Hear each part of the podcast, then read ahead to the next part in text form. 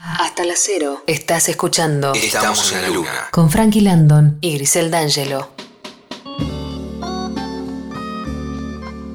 Estamos en la luna y estamos en el Día del Animal, por lo cual es inevitable hacer nuestro homenaje a Laika, el primer ser viviente que viajó al espacio. Esta perrita que tuvo un destino bastante cruel por culpa de la avaricia y el hambre de poder de dos potencias. En pleno auge de la Guerra Fría, el líder soviético Nikita Khrushchev, que asumió el mando de la Unión Soviética dos años después de la muerte de Stalin, se enroló en una carrera espacial contra Estados Unidos, una disputa de poder ampliamente expuestas en la propaganda de ambos países. Los dos imperios intentaban ampliar sus esferas de influencia en el mundo y se les ocurrió algo así como conquistar el espacio, como que eso sería una demostración de fuerza, tecnología y desarrollo. Ok. Aunque por un lado Khrushchev dispuso enormes sumas de recursos para la investigación espacial, la prisa impedía un trabajo sistemático y detallado. El primer satélite ruso desocupado entró en órbita el 4 de octubre del 57. Entusiasmado, Khrushchev exigió del ingeniero responsable del programa espacial, Korolev, algo espectacular. Haceme algo espectacular para el 40 aniversario de la Revolución Comunista. Entonces este señor Korolev propuso enviar un perro al espacio. Como en ese entonces no había la tecnología suficiente para garantizar el retorno del satélite, el animal sería enviado a una muerte segura. El investigador Alexander Nikonov sugiere que Khrushchev había aceptado porque nunca había tenido un cachorro. Mmm, menuda justificación. No, no justifica nada.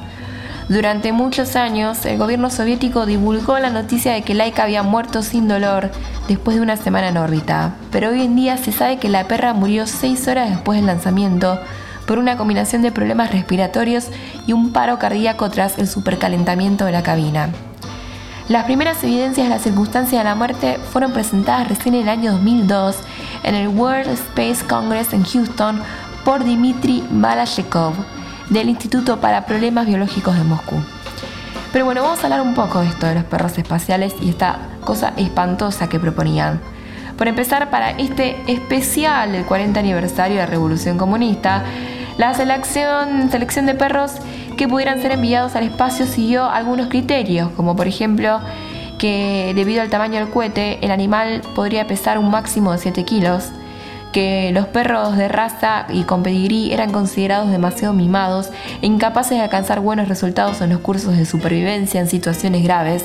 Por lo tanto, el escuadrón de perros como nautas, como le decían, fue reclutado principalmente en las calles. Obviamente vamos a elegir al inofensivo en la calle, al que no puede decirnos que no.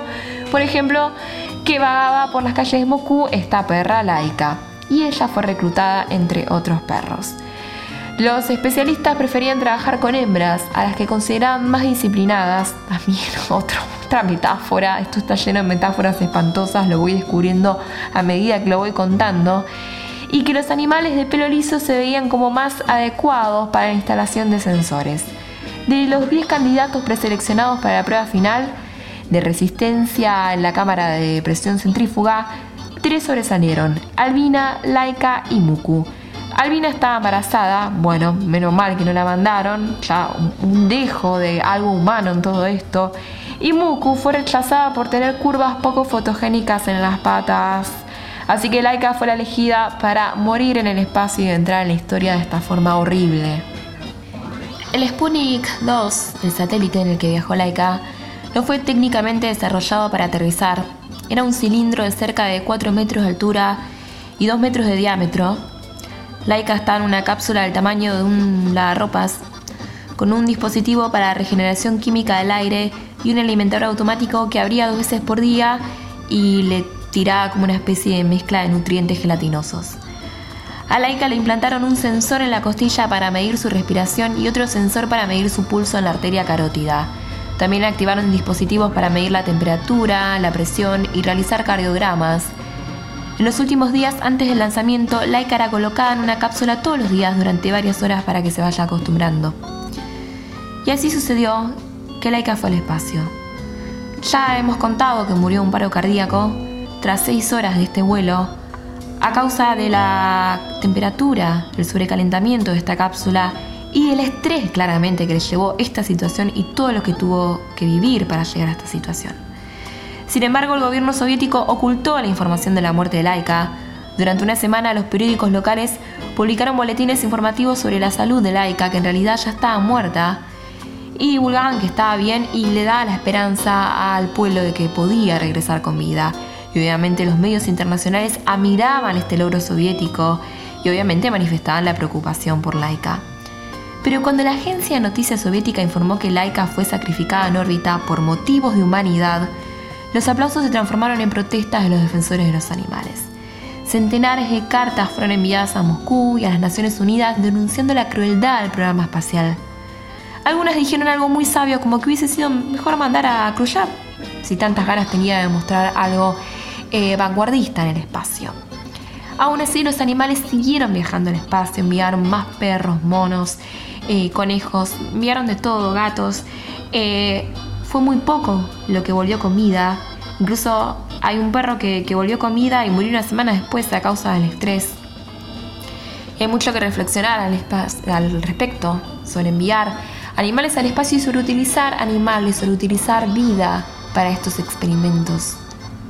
Cuando quizás es demasiado cómodo o barato y hay alguna forma de buscar alternativas o simplemente más cómodo agarrar un ser viviente y dejarlo a la deriva hay una especie de, dicotomía en todo esto, una contradicción, porque enviamos a Laika y otros animales para saber si hay vida en el espacio. Queremos saber si hay vida, pero para eso acabamos con otras vidas. Y la pregunta es, ¿vale la pena la muerte de un ser viviente para saber si hay vida en Marte?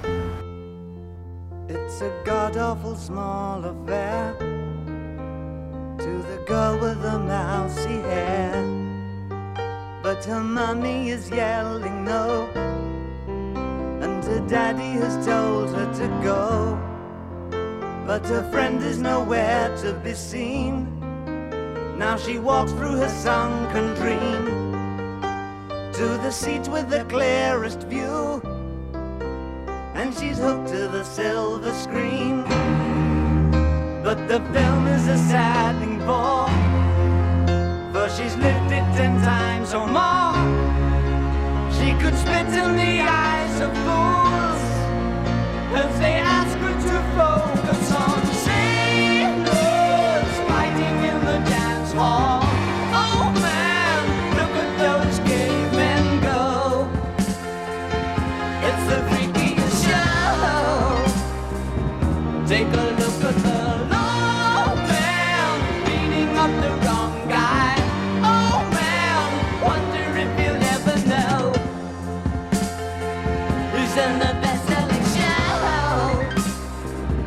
their life on Mars.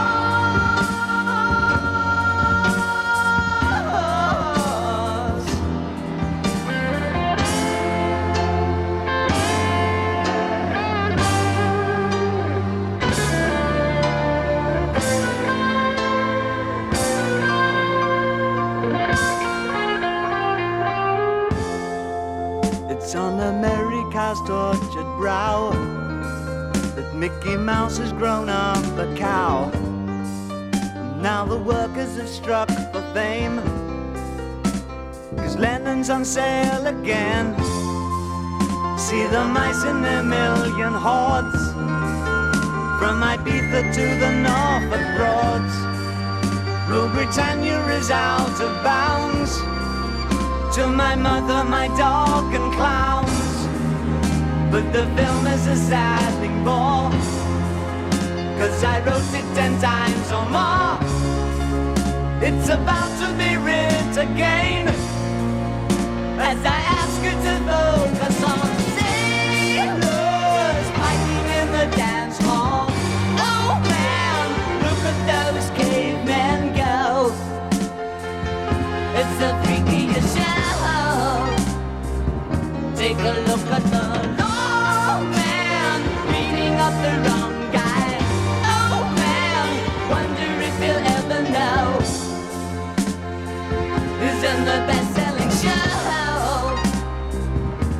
alive on